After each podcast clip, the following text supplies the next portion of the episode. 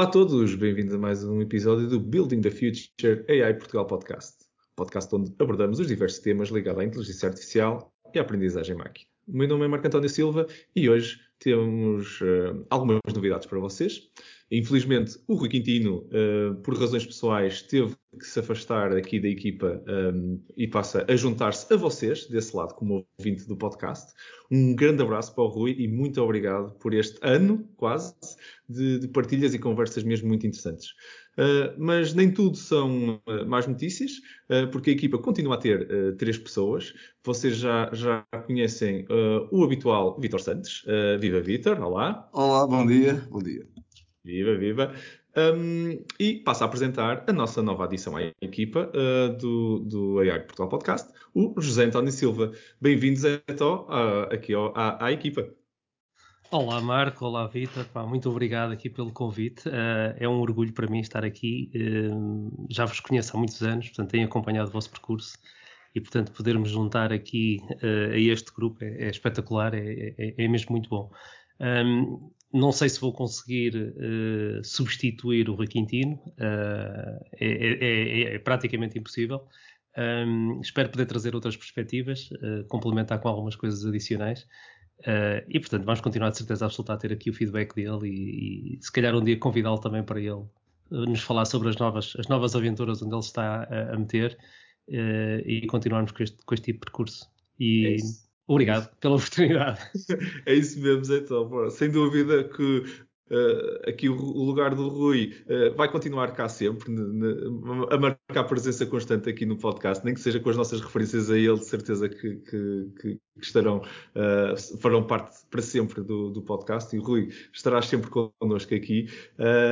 E, e, muito obrigado, Zé, por teres aceitado o desafio e de fazer parte desta equipa para quem, um, como vocês estão a ver, então, o Zeto então uh, passa agora uh, a fazer parte da nossa equipa core, por isso vai estar uh, a partir de agora nos nossos episódios.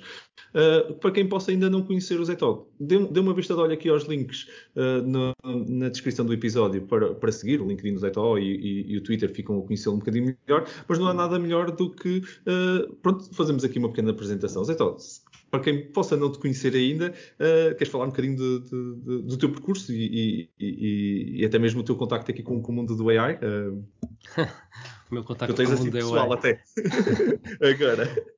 Um, só um bocado de, de, de, contexto e como é, que, como é que nós chegamos aqui. Um, eu, eu, eu, comecei uh, praticamente na, na Microsoft uh, em 97 e, um, e conheci o Vitor também nesse, nesse percurso pela, pela Microsoft e durante muitos anos andamos, andamos neste, neste mundo da, da evangelização, do, de trabalhar com as, com as academias, com, com, as empresas de software na, na adoção de tecnologia.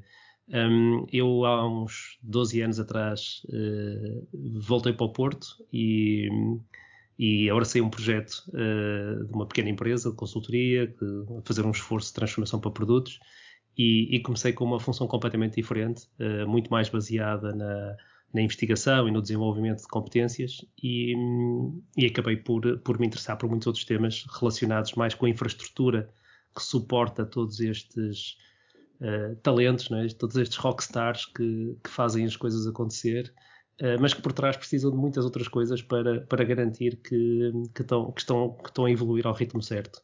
Uh, e portanto eu fui-me aproximando naturalmente de todas as componentes de, de, de operações, de, de, de, de, uma empresa de software as a service e, portanto, tudo que está relacionado com operações, com provisioning, com uh, a parte de licenciamento, uh, tudo isso que está muito mais uh, pouco visível naquilo que é o, lançamento de produtos.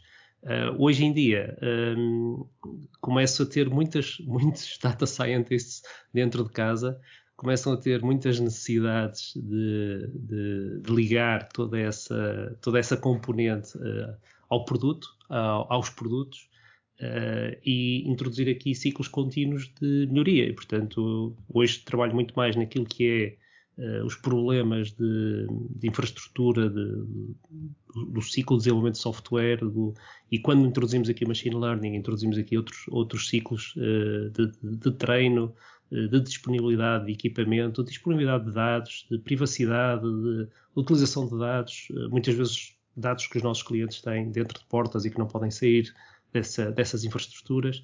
E, portanto começa a trabalhar com problemas bem diferentes, que não são propriamente a parte fundamental do AI, mas eu diria que é a parte de, de engenharia de suporte uh, a todo o processo de, de machine learning. Né?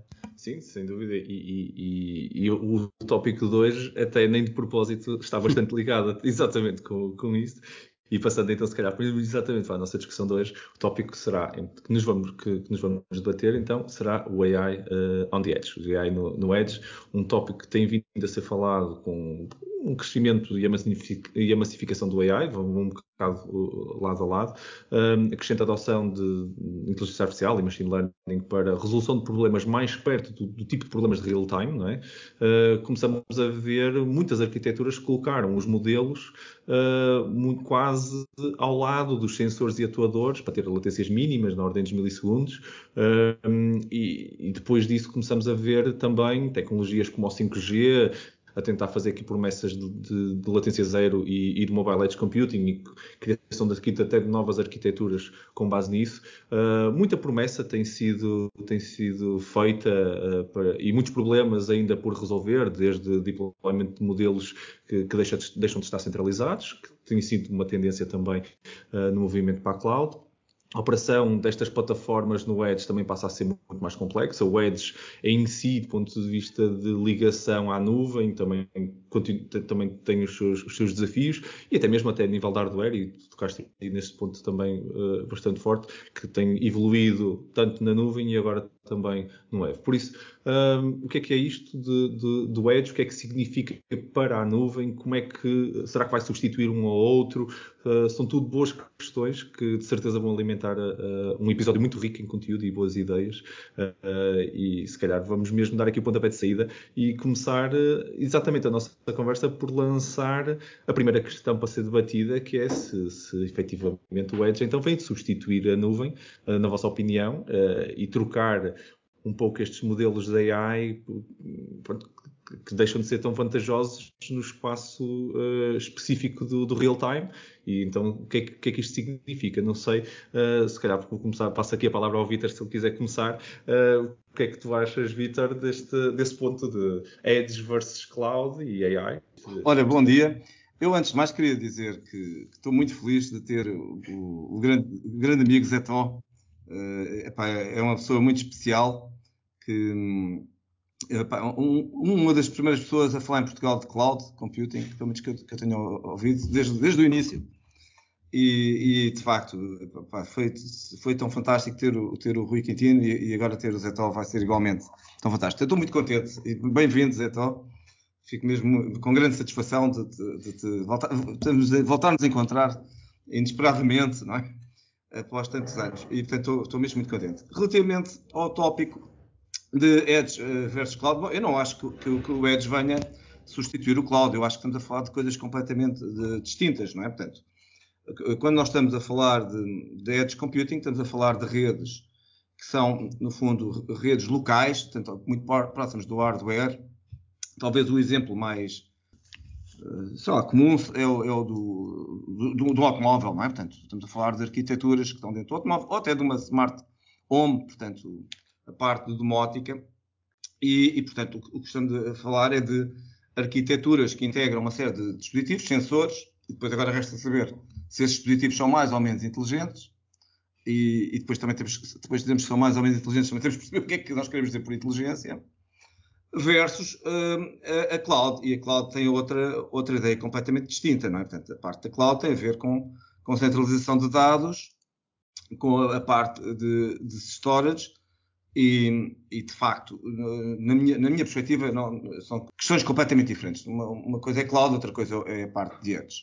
Dito isto, onde é que a inteligência artificial entra, entra ou pode entrar no, no edge? Bom, precisamente a trazendo inteligência a essa camada, digamos que está próxima do hardware. E isso pode ter enormes vantagens, nomeadamente porque se eu tiver uma lógica, por exemplo, de ter o edge a, a comunicar com o cloud, se eu tiver alguma capacidade de inteligência, até de filtragem da informação que existe uh, no hardware, por exemplo, posso diminuir a necessidade de comunicação com uma infraestrutura que esteja, por exemplo, na cloud.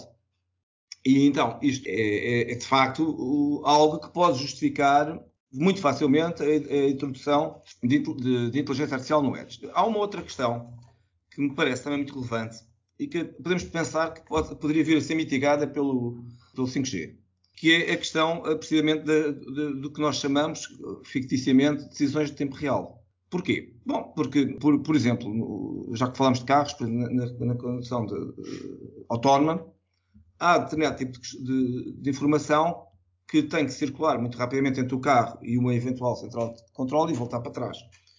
E isso tem uma certa latência, como, como nós sabemos. Mesmo com o 5G tem, terá latência. Portanto, o que, é, o que, é, que teremos algum interesse? Bom, teremos interesse que a própria arquitetura, o próprio carro, digamos assim, consiga uh, tomar decisões inteligentes no próprio momento. Isso significa que temos que ter alguma inteligência dentro, dentro da própria, do, do próprio edge. Cá está a palavra edge, não é? E, e só dizer mais uma coisa que me parece, que é, que é a questão do, já muito falada, vem, vem, também dos anos 80, da inteligência artificial distribuída. E agora tem-se vindo a falar muito de machine learning distribuído também. Há aqui uma questão, eh, falando de cloud versus edge, que tem a ver precisamente com esta parte do storage. Tipicamente, os nossos algoritmos de machine learning precisam de grandes quantidades de dados. Mas eu, normalmente, em termos de, do, do que é as arquiteturas Edge, eu não tenho grande capacidade de storage. Eu estava a dizer o exemplo do carro, provavelmente o que eu tenho. Não será muito normal eu ir com uma grande data storage dentro, dentro do automóvel, não é? Eu digo eu. E daí tudo é possível. Mas uh, isto reabre outra vez o assunto da, da, da IA distribuída em particular, se eu quiser pegar nesses dados fazer alguma coisa, reabre aqui também o assunto do, do Distributed Machine Learning.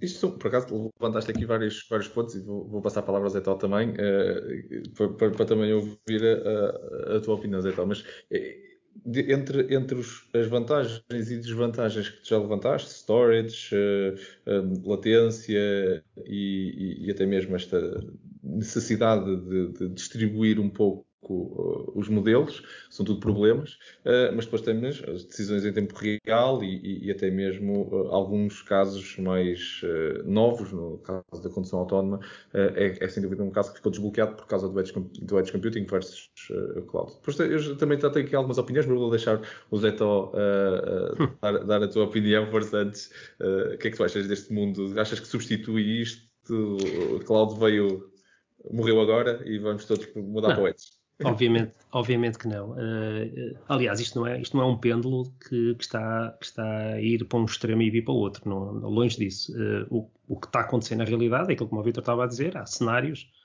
uh, e dependendo do use case nós vamos, vamos fazer a computação mais próxima ou mais longe, dependendo do cenário que estamos a tentar resolver.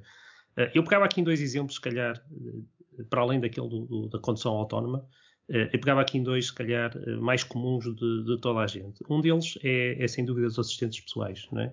Nós, nós, eh, quando falamos para o telefone, quando falamos para um assistente, uma Alexa, um, nós temos aqui diferentes layers que são uh, ativados conforme o, o, momento, não é? A Alexa não está constantemente a gravar o, o que se passa em nossa casa, não é? Uh, a Alexa tem uma, uma, uma Alexa, a Siri, o Cortana, qualquer uma delas, tenho que ter cuidado aqui com essas palavras que é para não ativar nada, mas uh, estas, estas palavras são, são, estão treinadas para on the edge serem automaticamente detectadas pelo equipamento. Portanto, nesta fase ainda não há nenhum tipo de, de, cloud computing. Há apenas um modelo que está ali local, está, está distribuído. Algumas pessoas querem chamar nomes diferentes a estas, estas assistentes e, portanto, uh, esse modelo há de estar a correr dentro do hardware para, para evitar uh, uma constante transmissão desses dados para a internet. Depois, começamos a ver aqui outras otimizações de edge, compute, edge na cloud, que é, a partir do momento que, que começamos a falar com o assistente, há uma primeira gravação do som que está a ser transmitida diretamente para aquilo que os operadores chamam o edge da rede deles. Por exemplo, no caso da Apple, no caso da Microsoft, no caso da Amazon, vai ser provavelmente um servidor muito perto da nossa casa que vai fazer a primeira parte de, de, de, de transformação do stream de áudio naquilo que a pessoa está a tentar dizer. E, e, depois há uma terceira fase que provavelmente, a partir do momento que sabemos o que é que a pessoa pediu, uh, vai ser transmitido por outro tipo de servidores mais centrais, por exemplo, para perguntar qual é, qual é o tempo que vai fazer, ou qual é outra coisa qualquer, ou se um determinado produto tem estoque ou se não tem estoque nos, nos servidores da Amazon.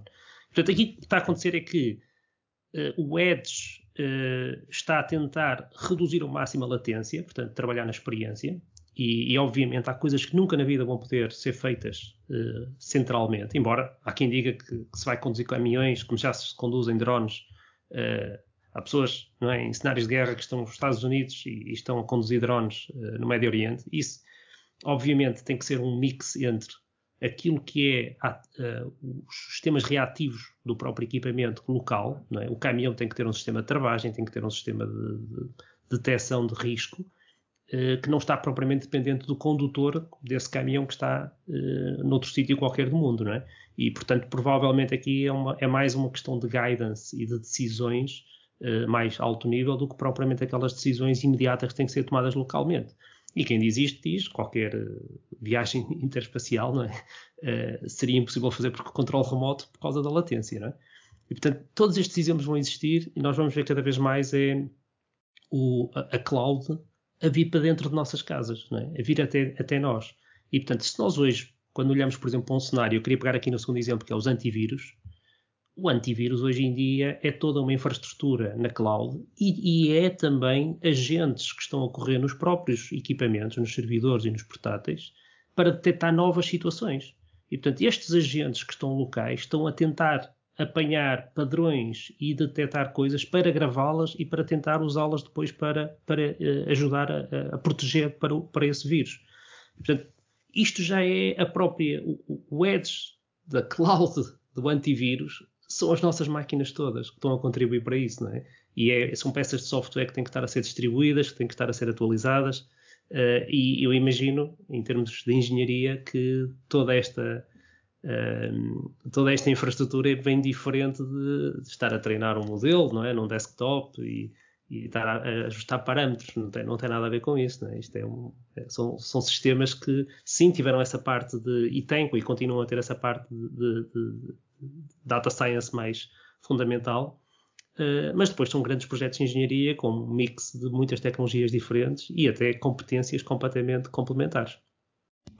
Excelente ponto. E por acaso fizeste-me lembrar o, o, uma conversa que tive com, com, com, o Rui Quintino sobre os antivírus e exatamente sobre, sobre alguns hackings que, que de vez em quando há, exatamente pelo, pelo facto de que ele está a aprender no Edge, não é? E está a aprender com as coisas que nós, que nós vamos vendo e, e vamos uh, uh, sendo expostos nas nossas máquinas e até há ali uns, um, um, um, hack que fizeram, lembro-me dele, partilhar uh, com JavaScript e com, com alguma desta aprendizagem, pronto, que, que, que estava a privilegiar. Foi numa conversa que tivemos sobre uh, falhas ou hacking de, de, de modelos de AI e, e, ele estava exatamente a usar esse, esse exemplo com JavaScript que conseguia uma, uma dada string que considerava muito importante uh, para dizer que aquilo era seguro e depois pronto, bastava pôr essa string qualquer assim no teu código ele passava.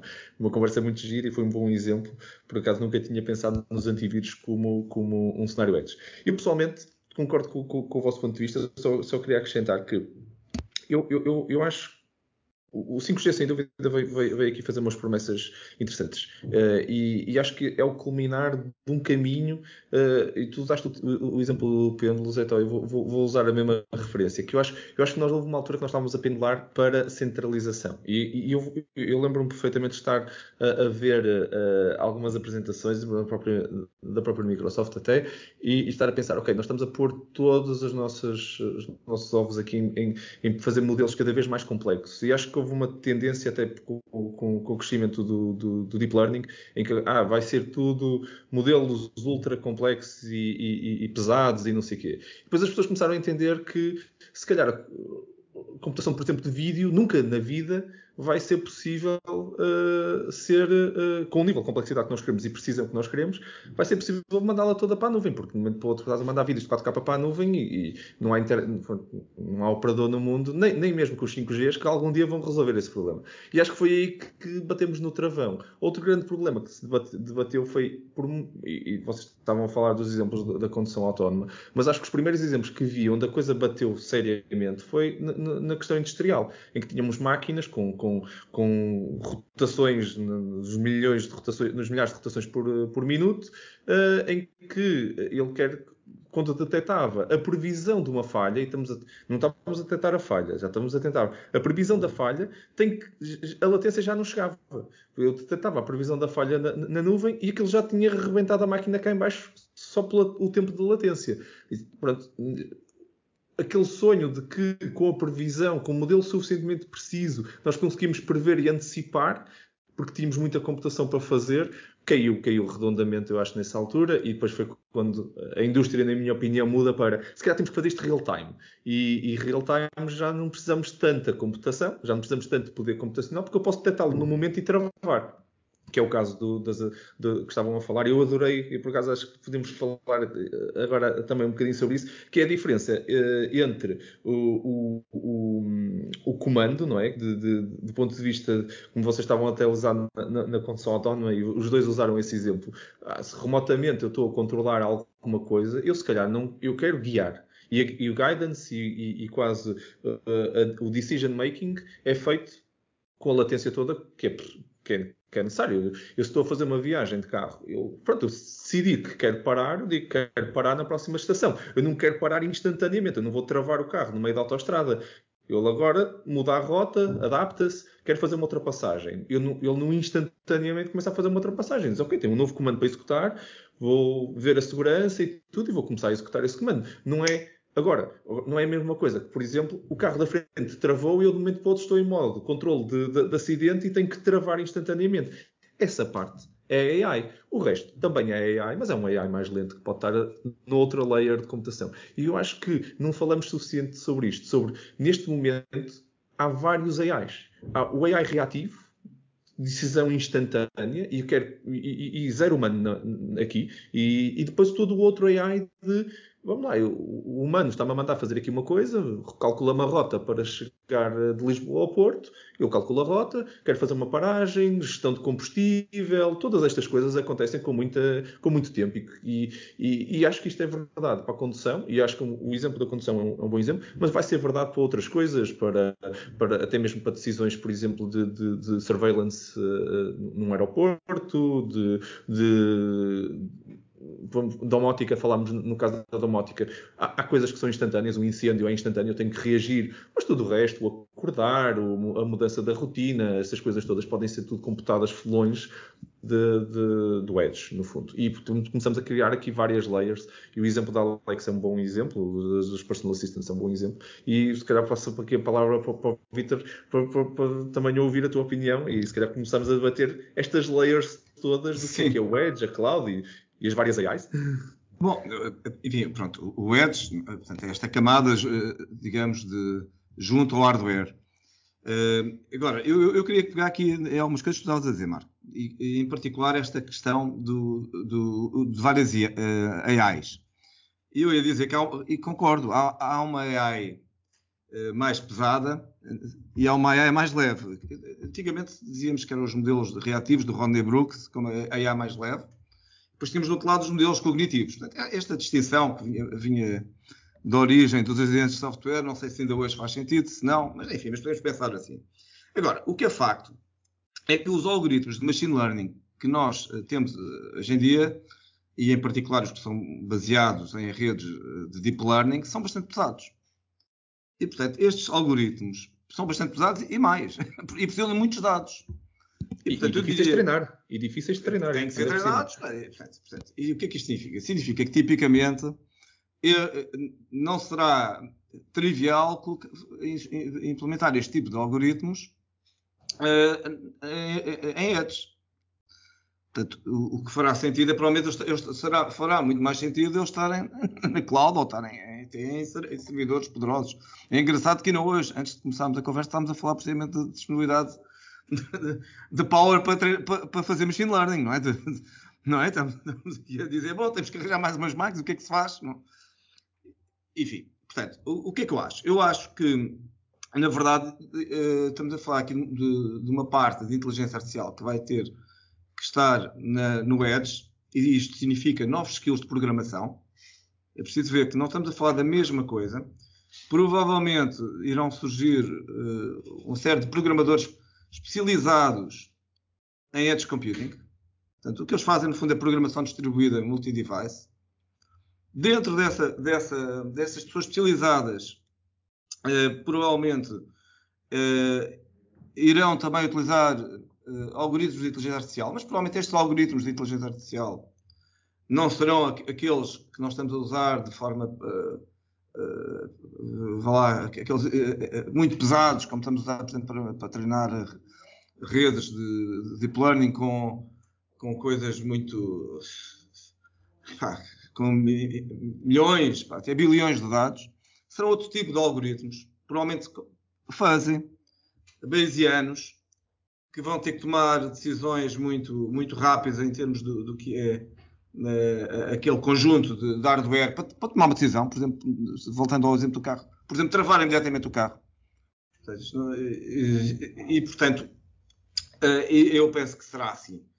Também, por outro lado, tal como já acontece uh, em termos de qualquer relação entre Edge e, e Cloud, há sempre uma articulação, porque no fundo o Edge e o Cloud são, são peças de uma arquitetura distribuída ou de uma macroarquitetura distribuída. Portanto, a mesma coisa vai ter que, que acontecer em relação à inteligência artificial. Provavelmente vai haver uma parte de inteligência que vai estar na, no Edge e vai haver uma parte de inteligência, sobretudo esta que está ligada ao, às questões de, de, machine learning, que obriga grande quantidade de dados, que estará na cloud. Portanto, e, e, fará algum sentido pelo menos na minha cabeça, é, o que me faz sentido é que haja aqui uma, uma, uma uh, distinção. Eu, eu, queria só dizer mais uma coisita. Eu estava aqui a falar de, dos, uh, dos programadores. E o que eu acho é que neste momento estamos a treinar programadores realmente, data scientists, para, para a cloud. Não estamos a treinar. Ou pelo menos eu ainda não vi nenhum curso aqui em Portugal a dizer uh, formamos programadores para o Uh, e, e, notem que, como estávamos a observar, não é, eu não quero que as pessoas fiquem a pensar que o Edge é só os, é só os carros. Não, pá, não é, ou, ou, só a questão da domótica. Agora já não se diz domótica, não é? Smart, smart homes, não é? Acho que é, acho que é assim, não é? É mais bonito, é vu, não é? É isso, não é? Pronto. Mas também para a indústria, portanto, como tu estavas há pouco a dizer, um, cada vez mais estamos numa lógica até de, de de, de, enfim, na indústria tem, tem, existem outras componentes, nomeadamente a dita cyber physics, é? da indústria um, 4.0. E, portanto, há aqui uma, uma, uma oportunidade de, de, desenvolvimento de software que, que eu acho que vai, vai ter um boost gigante. Eu, eu, por acaso, eu, eu, gostava, adorava ouvir a opinião do Zé principalmente neste ponto de, do skilling de, e da programação, porque eu lembro-me de uma conversa, Zé que nós tivemos, acho que era por causa do JavaScript, que agora as páginas web ocupam um imenso espaço e a memória nunca mais acaba e de momento para o outro estamos a, a mover-nos para a cloud e a dizer, pronto, agora o CPU custa dinheiro, a memória custa dinheiro, eu tenho que voltar a otimizar e invertemos o, o princípio. Eu acho que isto, o, oh, oh, Marco, deixa-me só dizer mais uma coisinha. Só para, só para, eu também estou muito curioso a ouvir a opinião do Zé mas só para dizer, é que, é que para, nós na cloud, os skills de programação, epá, e em particular, por exemplo, usando as tecnologias da Microsoft, não são assim tão distintos. Agora, no Edge, pá, já tens que saber uh, programar o sensor, já tens que andar a. Epá, já, é outra, já não é exatamente a mesma coisa. Estamos ali, voltamos a estar em Edge no misto, não é? Muito enfim, eu estou muito curioso também de ouvir aqui a opinião do Zé. E os recursos são limitados e voltamos a, a, a ter que otimizar e pensar noutras Sim. coisas que de vez em quando não pensávamos. Mas forças, Zé, eu adorava ouvir. Não, é, é, é, extremamente interessante e a questão da, da panóplia de equipamentos que está no, no, no Edge hoje em dia é gigantesca, não é? E, e não estamos a falar apenas do problema dos CPUs serem Intel, uh, Apple Silicon, ARMS, uh, etc. Estamos a falar de, de, mesmo frameworks, de capacidade de GPUs, etc. Tudo isto multiplica e, e dificulta bastante quem quem está a trabalhar a esse nível e tem, e tem que otimizar para aquele tipo de, de, de hardware. Uh, obviamente, quem está a fazer este tipo de esforço provavelmente está a trabalhar as equipas do, do, dos próprios fabricantes do hardware, não é? Eh, aquilo que vai dentro de um, de um SDK hoje em dia de um, de um iPhone é brutal. É? Nós, nós, sabemos que temos face detection, temos agora augmented reality, uh, com lidar temos percepção de profundidade, temos o que é que são as superfícies, o que é que são as mesas. Portanto, hoje em dia, quando se aponta um telefone destes para, para um espaço, a, a capacidade de percepção uh, que é tratada ali localmente no próprio equipamento é brutal. Portanto, coisas que antigamente nós tínhamos que pegar num equipamento de alta de definição para fazer o sensing de um, de um espaço, gravar gigabytes de informação para depois meter em algoritmos na cloud a tentar uh, reduzir o número de polígonos, tentar dar um sentido àquele espaço e criar um espaço 3D equivalente. Um, ehm, para depois tentar reduzir a complexidade para tentar enfiar aquilo dentro de um jogo e, e manter as frames por segundo uh, aceitáveis. Portanto, esse esforço todo, nós hoje em dia, com, com um telefone de bolso, uh, fazemos coisas extraordinárias porque realmente já estão muitos modelos dentro do, do, equipamento, já, já, já há muita otimização a este nível. O que nos leva a trabalhar um nível de abstração maior. Quer dizer que nós, em termos de desenvolvimento, trabalhamos com outras abstrações, trabalhamos com estes SDKs, e neste caso concreto dos, dos algoritmos de machine learning, um, há, um, há um, um, esforço neste momento para tentar criar pelo menos runtimes que sejam compatíveis e mais ou menos universais. Portanto, há duas iniciativas aqui, pelo menos, uh, que eu conheço. Portanto, uma é, o, é aquele formato de ONNX, um, em que a Microsoft, Facebook, etc., uma série de empresas estão envolvidas para tentar ajudar a criar aqui um, um modelo portável dos, dos, algoritmos treinados. E, portanto, isto é, um excelente, é uma excelente forma de nós treinarmos coisas na cloud e fazermos deployment depois em, em, livrarias que estão mais que comuns em, em, muitas plataformas diferentes, e portanto não temos aqui a, a questão da, da, da compilação uh, muito específica. Um, e depois também temos aquelas questões mesmo de hardware, portanto eu, há um projeto que é o Sphere da Microsoft para um, para um, ambiente seguro, porque aqui já começa a entrar outra questão que é se nós temos esta capacidade de computação e se temos capacidade de enviar código para o Edge, temos de ter alguma garantia de que esse código que está a ser enviado para lá não é um vírus e, e, que não é, não é nada, eh, que não é controlado, eh, e portanto, da maneira que nós estamos a distribuir estas coisas todas pelas casas e pelas fábricas, eh, nós não queremos vir a saber que afinal o nosso equipamento também está a correr um, um algoritmo de uma empresa qualquer chinesa ou russa que, que tem outras intenções, e, e, e portanto. E, até, e, até, a comunicação, não é? Quer dizer, Sim. tu, tu ter protocolos de comunicação Edge Cloud, eh, uma coisa é andarmos aqui com os HTTPS da vida e os certificados e tudo, e outra coisa é dizer assim, não, embebido no próprio device está um, um controlador seguro que, faz, que te liga à nuvem e que é untamperable, entre aspas. Exatamente, e que não vai correr código, é e que não vai correr código que não for autorizado, mesmo pela nossa infraestrutura Assinado. de IoT ou por aí fora. Portanto, esse, esse tipo de validação que foi que eu acho que quem nos ajudou a chegar aqui foi, foi as consolas de jogos, uh, quando começaram a introduzir estes chips para proteger o, o próprio hardware uh, da execução uh, de jogos piratas, mas e hoje em dia que é extremamente importante, e, e o vídeo também, exatamente, o, o, vídeo por causa da proteção do, do, dos, direitos, dos direitos de autor. Um, essa, essa, infraestrutura toda é aquilo que hoje em dia nos vai ajudar também a correr os algoritmos, os containers on the edge. E, e, estas iniciativas que estão a ser feitas para correr eh, estes modelos de uma forma portável ou para, ou para correr containers de uma forma segura, uh, caminham todas para um modelo que é a abstração do hardware com base em containers. É? E, portanto, provavelmente vamos ver muito aquilo que acontece hoje na cloud, que é o, o Kubernetes e equivalentes a suportar uh, uma panóplia enorme de hardware. Uh, ao mesmo, e abstrair-nos completamente disso, uh, se calhar vamos ver isso a chegar também aos equipamentos de, de, de e já há, há, há N equipamentos, de, de, alguns mais de infraestrutura, para pôr no quadro elétrico, para pôr numa, numa sala, uh, que já correm containers lá dentro, e portanto é quase como se fosse uma, uma extensão do nosso cloud computing para dentro do, do, daquele local. Mas já se fala em câmaras de vídeo que dentro da própria câmara também já podem correr containers. E portanto esse, esse caminho vai nos permitir levar uh, este tipo de computação para o Edge e eu espero, Vitor, que sem termos que aprender tudo outra vez, pá, porque o que, o que, a malta tem desenvolvido em termos de competências em, em cima de containers um, que nos seja muito útil agora na, na, na, movimentação para, para o Edge. E eu acho que já passamos aquela fase de agora há uma nova tecnologia, tipo um telemóvel novo, e vamos ter que aprender a programar para aquele telemóvel novo. Não, acho que nós estamos numa fase em que estamos muito mais preocupados em trabalhar com as mesmas ferramentas com que estamos habituados e podermos containerizar esse, esse, essa aplicação e distribuí-la uh, nessa forma, sem, sem ter que estar a, a, trabalhar diretamente com aqueles, com aqueles SDKs e com, aqueles, com aquelas APIs específicas daquele hardware. Uh, isso, nesse, nesse aspecto, eu acho que estamos, estamos no bom caminho. Se calhar vamos aquecer um bocadinho mais o, o equipamento, porque este, todas estas camadas de abstração normalmente também trazem um bocadinho mais de, de, de peso de execução.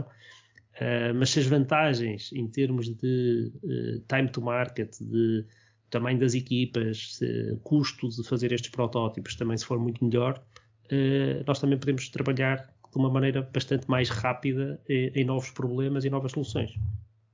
Eu, eu, acho que esse ponto, esse ponto é, é mesmo o, o, ponto. Eu acho que isto, neste momento a agilidade, e eu adorei, adorei o teu ponto de vista, eu, eu, concordo que nós não vamos, sem dúvida, criar novas, ou não devíamos, espero mesmo que não, que não seja esse o caminho, começarmos a, a criar novos, novos, novos SDKs específicos para embedded devices, como, como, já foi no passado, não é? Quer dizer, nós tínhamos, quem programava embedded tinha um, uma stack completamente independente e hoje em dia já não acontece. Até, até, até hoje em dia, se quisermos estar a desenvolver embedded independentemente, quer dizer, continuamos sempre a, a, a, programar microcontroladores com o seu próprio. Se quisermos ir muito low level, conseguimos sempre ir. Mas, Mas às sem... vezes é o, é o, just in time que faz isso, não é? O transpiler, o just in time, Exatamente. O, é que compila e adapta e, e, melhora a performance. Mas não é tanto a questão de quem está a desenvolver as intenções, não é? Quem tem um know-how eh, que tem que estar constantemente a fazer o tuning para cada, para cada equipamento. É? Eh, temos que acreditar um bocadinho mais nestas, nestas camadas de, de, de performance eh, da última parte. Não é? Quem, quem, está, quem, quem está a nos ouvir que esteja hoje a tirar, se calhar, um curso de Data Science ou até mesmo de Engenharia, uh, se calhar está a dar uma outra importância neste momento à, à, às cadeiras de compiladores que vocês estão a fazer. Provavelmente, eu lembro-me lembro quando eu próprio estive a dar as minhas cadeiras de compiladores, se calhar não dei tanta importância como dou hoje. Uh, uh, e, e, o que o Zé disse é, é bem verdade. acho que muita desta abstração tem a ver com, com, com, com, este, com o JIT com ser capaz de compilar e, e, e, e, interpretar isto para o hardware específico que estamos. Antigamente eu acho que era um bocado a luta Intel e AMDs e era só, era só uh, CPU e hoje em dia já temos N arquiteturas de, de, tudo já dentro do compilador. E acho que isso cria, mesmo esta, esta, esta abstração. E tu falaste também de outro ponto muito giro que é o Onyx e o ONNX, o Onyx Open, Open Neural Network Exchange, para quem, para quem não conhece, dê uma vista de olhos, vale a pena. É um standard praticamente, quer dizer, um standard. Pronto, isto não é um standard, não há um, um, um RF. Ah, mas é uma tentativa de. É uma tentativa exatamente, de. Exatamente. Um lá chegará. Exatamente. um consórcio suficientemente grande para podermos quase chamar de um standard.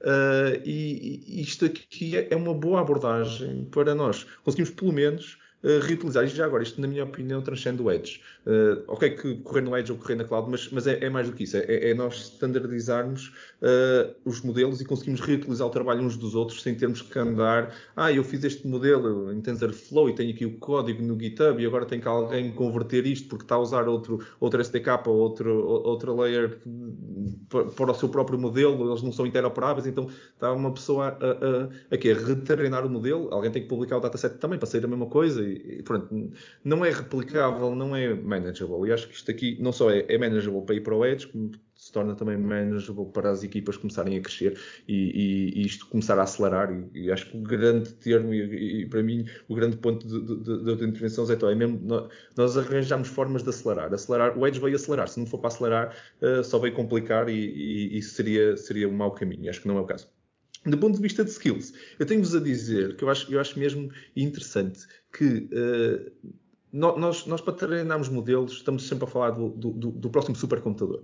E para o treino do modelo, eu acho que isto vai ser verdade. Vamos precisar sempre de computadores mais fortes. E queremos ir mais longe, mais parâmetros, vamos precisar de computadores mais fortes. Mas vamos ter que começar a pensar, e acho que isto aqui é um desafio para, para quem está a, a desenhar software, principalmente para os arquitetos que, de, de, deste tipo de sistemas de AI, eh, em que tem que começar a separar os problemas. Há uma parte do problema que precisam do supercomputador, sem dúvida, e vamos continuar a precisar deles.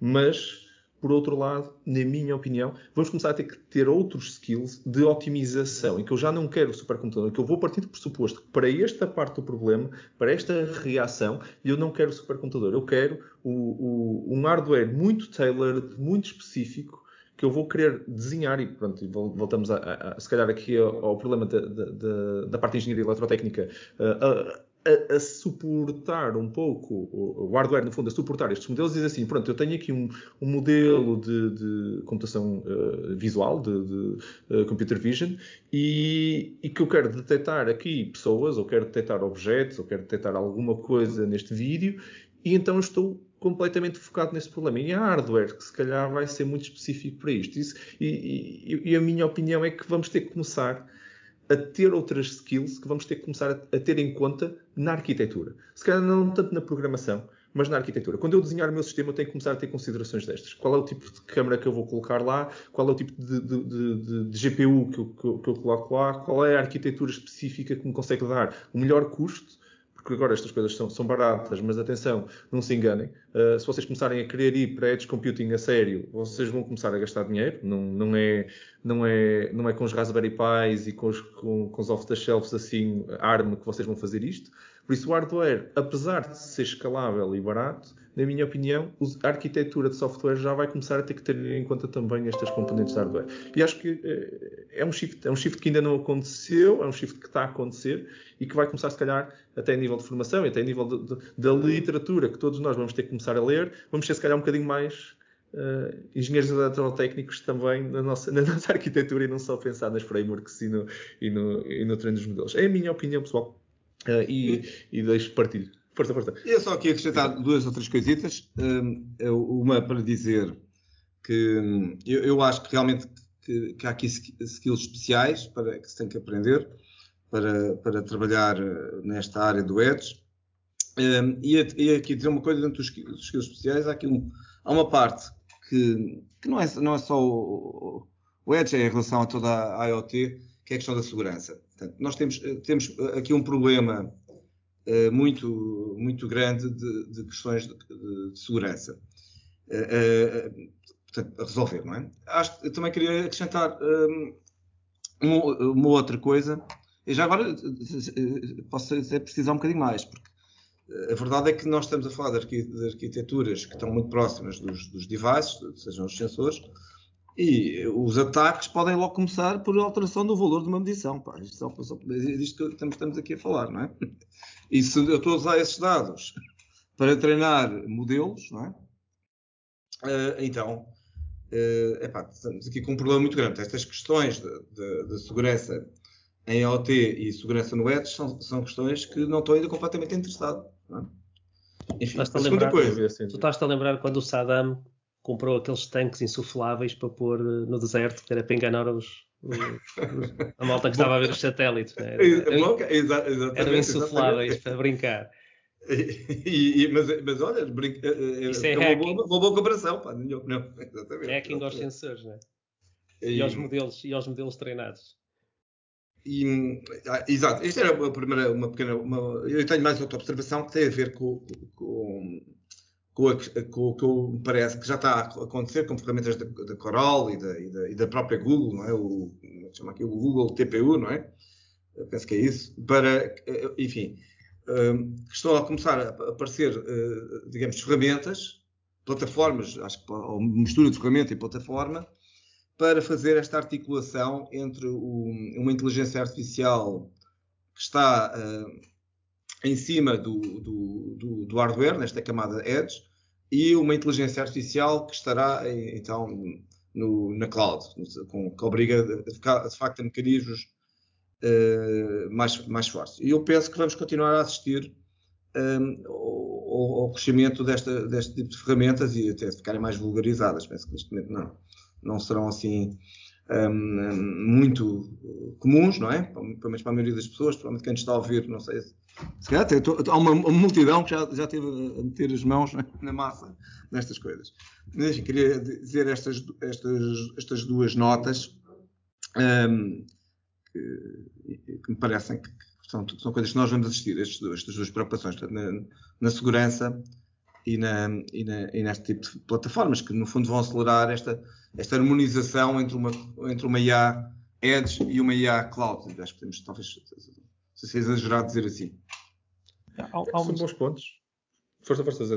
Há, há um desafio aqui que é hum, a partir do momento em que nós estamos a fazer código desta maneira, não, é? isto não é propriamente criar uma determinada regra, um algoritmo, uma, uma, uma, coisa mais explícita e, e, e, compilar e distribuir. Uh, aqui o que nós estamos a fazer é gerar código, não é? E, e o, o, ingrediente mais importante até é a qualidade daquilo que nós estamos a dar aos, aos modelos. E, portanto, há toda uma, uma indústria à volta do, do uma competência à volta do curar dados que, que está-se a tornar muito maior Uh, e, e, hoje em dia, se calhar, uh, estas equipas que estão a fazer estes projetos maiores uh, acabam por ter necessidades gigantescas de, de, de, pessoas que estão a olhar para a forma de colecionar os dados, para a forma de tentar fazer labels o mais automáticos possíveis, para a forma de fazer as correções, para estar a interagir com pessoas e estar, e estar a ter humanos a, a fazer essas edições, que tudo isso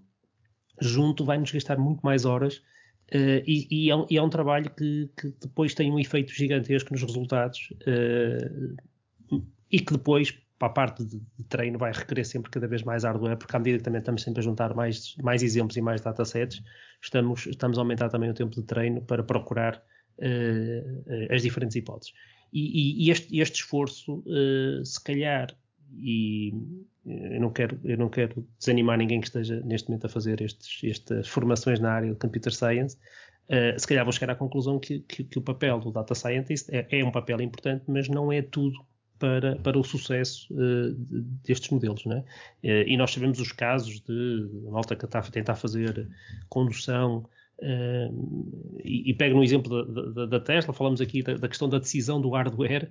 Eles decidiram em 2012, né? o hardware que eles decidiram pôr em termos de câmaras é um compromisso uh, para muitos anos. Portanto, decidi pôr é. seis ou sete ou oito câmaras, não sei quantas são, uh, e não pôr lidar, e pôr um radar e não pôr lidar, uh, são decisões de hardware que foram tomadas há muitos anos atrás e que continuam a ser a base para tudo o que eles estão a fazer em termos de treino e, e melhoria. Porque garantir que aquilo funciona provavelmente tem que iterar muito, provavelmente tem que colecionar muita informação. Mas não estão os carros todos a gravar a certeza absoluta 24 horas por dia o que é que está nessas câmaras. Portanto, eles têm que ter formas engenhosas de decidir quais são os samples que precisam, quais são as situações excepcionais que eles que, que querem, e isso pode ser por causa de um acidente, pode ser por causa de uma intervenção manual, pode ser por causa de uma série de, de reações humanas, mas que são suficientes para dar tagging de determinadas situações e permitir que, essa, que essa informação seja útil para depois fazer o, o, colecionar esses dados.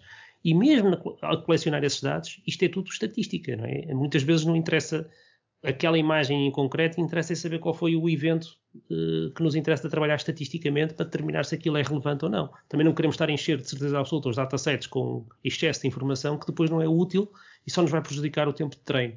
Portanto, há aqui muitas decisões uh, complicadas um, e estamos a falar de um caso em que nós estamos autorizados a transmitir as, as, as imagens um, para data centers nestes casos, uh, mas há outras situações que nem, nem podemos fazer isso. É? Nós, nós fomos para a área da saúde uh, em que temos que fazer muito, e, e nós temos mais experiência nisso. Uh, nós temos que trabalhar com dados que não podem muitas vezes sequer sair do, do, dos data centers do, do, cliente. Portanto, nós neste momento o que fazemos é já chegamos, já temos feito, é levar hardware para dentro do, do, do hospital ou do, do, data center, da instituição uh, uh, médica e, e, trabalhar e processar lá dentro o treino uh, com hardware especializado para, para, para melhorar os resultados. Portanto, nós aqui estamos a fazer o, o, o, o estamos a usar o Edge Computing para levar os GPUs para perto de onde estão os dados, porque eles não podem sair de lá.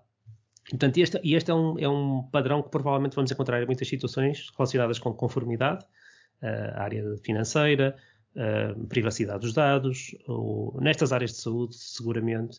E mesmo na parte de inferência, uh, é muito provável que muitos destes algoritmos que depois vão estar em produção no terreno vão ter que estar a correr muito perto do, do, paciente, por exemplo. Né? Um, um, sistema que detecta alterações de, dos, dos sensores biométricos uh, e, e, se está lá para salvar vidas, uh, não é para estar à espera de uma comunicação para fora e estar dependente de uma ligação à internet, porque isso pode ser tarde demais é? para, para, reagir.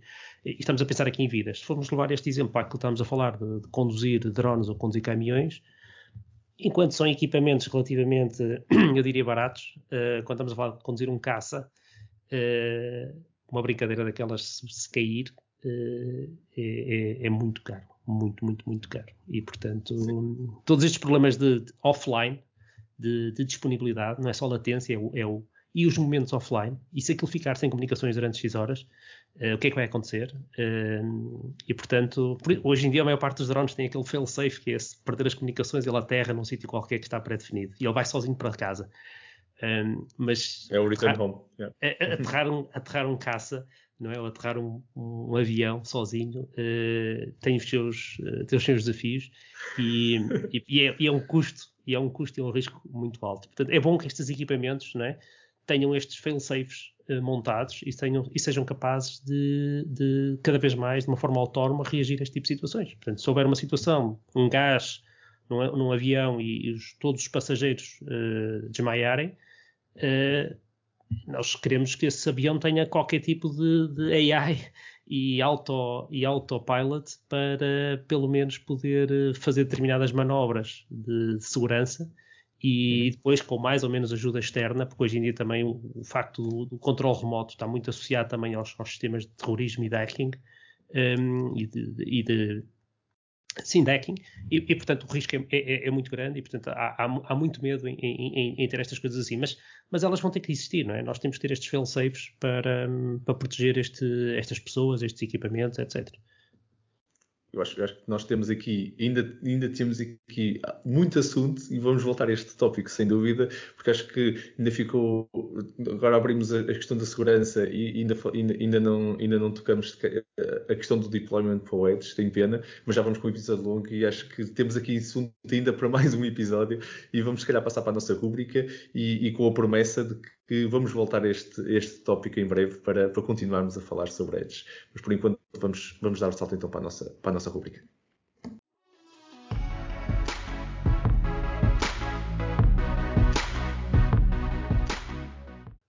Bem-vindos à nossa rubrica AI News o segmento que já faz parte então dos nossos episódios e que, em que cada um de nós traz uma notícia, por isso nós vamos trazer três notícias uh, que surgiram e que achamos relevantes uh, e, e, partilhamos os nossos comentários. Uh, a ideia é sempre não, não terem a notícia na sua íntegra, mas poderem lê-las e usando os links que têm no, na descrição do episódio para poderem seguir e, e, e, ler a, a, notícia na íntegra. Vitor, passo a palavra a ti para abrir hoje o nosso segmento da AI News. Que notícia traz tu então para nós? Olha, não é exatamente bem uma notícia, são, eh, são duas coisas. Eu, eu, queria chamar aqui a atenção para um, uma iniciativa de, que já tem mais ou menos um, um ano da, Comissão Europeia, que é o, uma iniciativa chamada European AI Alliance, onde, eh, na verdade, eh, é uma iniciativa portanto, dinamizada pela Comunidade Europeia, onde se encontra uma série de pessoas interessadas em inteligência artificial e existem um, vários fóruns, existem blogs, uma série de documentos e, e, portanto gostava de chamar a atenção para este, para este European AI Alliance como algo muito interessante, muito atualizado e um bom local para, para um, ver informação acerca do que, está a ser feito nos diferentes um, países da, da Comunidade Europeia. Uh, por exemplo, ontem estive a ler um artigo sobre um indivíduo a propor uma estratégia de, de adoção de inteligência artificial para um governo, neste caso o governo da Ucrânia. Mas, dentro disto, dentro desta iniciativa, há, há algo que é bastante engraçado e que liga com um dos nossos temas, de, penso que daqui a, a umas semanas atrás, que é o, o, o, o, o chamado um, Altai, The Assessment List of Trustworthy Artificial Intelligence. E o que é que é isto? É uma lista uh, publicada que é composta por sete tópicos, que depois são subdivididos cada um dos sete tópicos em, em vários, que permite a cada organização fazer self, a sua autoavaliação do, dos sistemas de inteligência artificial que está a desenvolver. Precisamente uh, percebendo se está a desenvolver sistemas de inteligência artificial que podem ser ou não confiáveis. Epá, está muito bem feito. Uh, às vezes estas coisas dos assessments são muito longas. Estamos aqui a falar de um documento que tem apenas, incluindo capa, 34 páginas e que, epá, que recomendo mesmo que, que, dê uma, que, que deem uma olhadela nisto e, em particular, se, estão, se, é o, vosso, se o caso, uh, o vosso caso é estarem a desenvolver aplicações de inteligência artificial nas vossas organizações, então percam aqui uns tempos para fazer o assessment, para perceber se vocês estão a desenvolver algo que possa ser entendido como confiável ou não pela comunidade europeia. Uma excelente dica e, e, e, até mesmo um repositório interessante para que partilhas, Vitor. Muito obrigado pela partilha.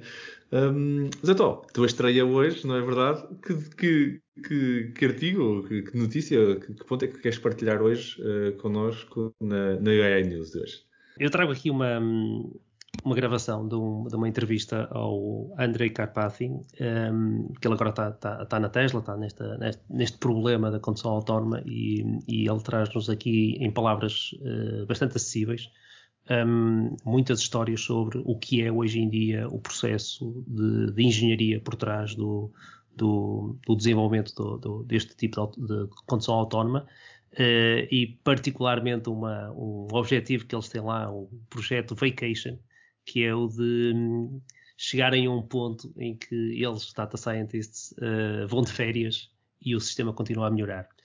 E, e, portanto, isto acho que é um excelente objetivo uh, para quem está nesta área e, e portanto, acho que, que, é, um, que é, uma, é, um bom, é um bom texto para, um texto, neste caso, um, uma gravação para, para ouvir. Um, isto faz parte também de um, de um, de um novo uh, podcast que está a começar, uh, feito pelo Peter Abid, e ele é um dos professores de, na, em Berkeley e, e, portanto, de certeza absoluta que os próximos, se começou com este convidado, os próximos uh, convidados vão ser todos uh, muito interessantes. Um, e portanto, este, este, é o link. E, e, para não, e, para não, estar só aqui a, a, a dar o exemplo da Tesla, uh, eu, eu, eu, tenho aqui mais um link que, que também é interessante em termos de, de, blog, com também o progresso destas equipas nesta área, de uma, de uma equipa inglesa, que é a Wave. Eles estão ligados à, à Jaguar, ou pelo menos provavelmente estão, estão muito mais próximos da Jaguar neste momento. Uh, mas que estão a fazer exatamente a mesma coisa, portanto também estão a usar as câmaras de vídeo sem o lidar e estão a tentar só com as câmaras de vídeo fazer exatamente o mesmo conceito de condução autónoma e portanto com, muito, com muitos pormenores sobre o progresso e as, e as decisões e as, e as, formas como eles estão a trabalhar este tipo de dados para conseguir construir este, este tipo de, de, de autonomia excelente, excelente partilha e realmente assim equilibraste, equilibraste hoje na balança um bocadinho da Tesla e tu conseguiste equilibrar aqui a Sim. coisa. E, e, é verdade que estão, a ver muitas, muita gente e por acaso é um bom ponto. Há, há mesmo muita gente a fazer uh, outras coisas que não seja só a Tesla, uh, outras abordagens sobre o mesmo problema e também é importante isso e essa variedade. Obrigado, Zé Tó. Um, eu trago-vos um, um, artigo, por acaso não é recente, mas que quando estava a preparar este podcast do tópico do, do Edge, lembrei-me de um artigo que li. Pronto, quem, quem, me conhece assim mais pessoalmente sabe que eu sou um fã do, do espaço e, e uh, se calhar uh, noutra vida teria ido por um caminho diferente se tivesse nascido se calhar noutro, noutro país, uh, teria feito um caminho muito provavelmente diferente que se mantivesse esta paixão. O artigo que eu vos partilho é, é um artigo na altura, foi, foi, lançado poucos dias antes do, do, do lançamento, neste caso da, da aterragem do, do Perseverance, do, do rover, de, do último rover que, que, entrou e que chegou a. que, que aterrou já neste momento, na altura do artigo não tinha, não tinha aterrado, mas uh, que depois aterrou com sucesso em, eh, em Marte, uh, que leva dentro dele, se calhar as pessoas só viram depois a parte da câmara e ele andar a, a tirar umas fotografias, este primeiro, primeiro vídeo de, de, de alta, alta definição da superfície de Marte, mas lá por baixo dele, uh, lá escondido, uh, levou um pequeno helicóptero chamado Ingenuity. E o Ingenuity é um, um, e o artigo é uma entrevista, o artigo partilha uma, uma conversa, uma entrevista com, com o Tim Cahan e, e, e, o, e, o Tim é basicamente o Helicopter Operation Lead da, da, da JPL, da Jet Propulsion uh, Laboratory da NASA. Uh, pá, e é uma entrevista incrível, onde ele fala mesmo do hardware e dos sensores e de como é que, como é que este helicóptero voa sozinho em Marte e já agora alguns problemas engraçados, porque a atmosfera de Marte é muito mais leve e, e, e o facto de que, pronto, os algoritmos que nós na realidade temos que treinar e, e as coisas que nós estamos a, a, a, fazer decisões sobre drones cá, cá, cá na Terra é um bocadinho diferente. Uh, nós temos aqui coisas como GPS e outras coisas que os, que nossos drones caseiros e que são, conseguem voltar para casa e tudo têm que fazer e este tem que olhar e fazer decisões mais perto que um piloto faz, não é? Que olha para onde é que está a pista e começa, e começa a fazer as decisões. Isso é muito giro, a entrevista está muito bem conseguida e, e, e a, a, forma como eles tiveram que construir este, este Ingenuity, não é? Uh, para fazer, e que vai ser o primeiro drone uh, a, a, voar em Marte. E, eu digo-vos com alguma inveja, esta equipa tem, tem, tem provavelmente aqui uma, teve um trabalho incrível de ter programado isto, uh, mas partilho convosco então este, este artigo para, para vocês lerem uh, e fica, ficam aqui que se calhar muita gente não sabia. Uh, que, que aquele, aquele roverzito que tem, tem aquelas rodinhas tem um bocadinho mais do que só rodinhas e leva também um helicóptero lá dentro para estar, para estar a explorar Marte. Pronto, e assim terminamos mais um episódio. O meu nome é Marco António Silva e vocês estiveram a ouvir ao Building the Future AI Portugal Podcast. O podcast que vos traz tudo sobre a inteligência artificial em conversas informais e cheias de conteúdo. Um obrigado enorme por mais uma conversa interessante aos, nossos, aos meus parceiros deste, neste, neste podcast uh, e neste sofá virtual que já, já temos aqui hábito. Ao Vitor Santos, obrigado Vitor por mais um episódio e, e por mais uma conversa extremamente interessante. Muito obrigado, foi um prazer, como sempre. Ah, opa, obrigado e obrigado por me calares, porque senão ficámos aqui umas horas, mas, mas vamos continuar, vamos continuar nos próximos meses, certeza absoluta. Zeto, muito obrigado por, por e, e, os meus parabéns por esta estreia espetacular. Foi uma conversa extremamente interessante e, e epá, é sempre uma honra e um prazer gravar estes episódios convosco uh, e, e, voltar a ter estas conversas contigo, Zeto. É, é um gosto enorme continuar, continuarmos a ter estes, estes momentos para, para, continuarmos a partilhar. Um, obrigado, claro, a todos que estão desse lado a ouvir-nos. Uh, é para vocês que nós produzimos este conteúdo. Muito obrigado por estarem desse lado.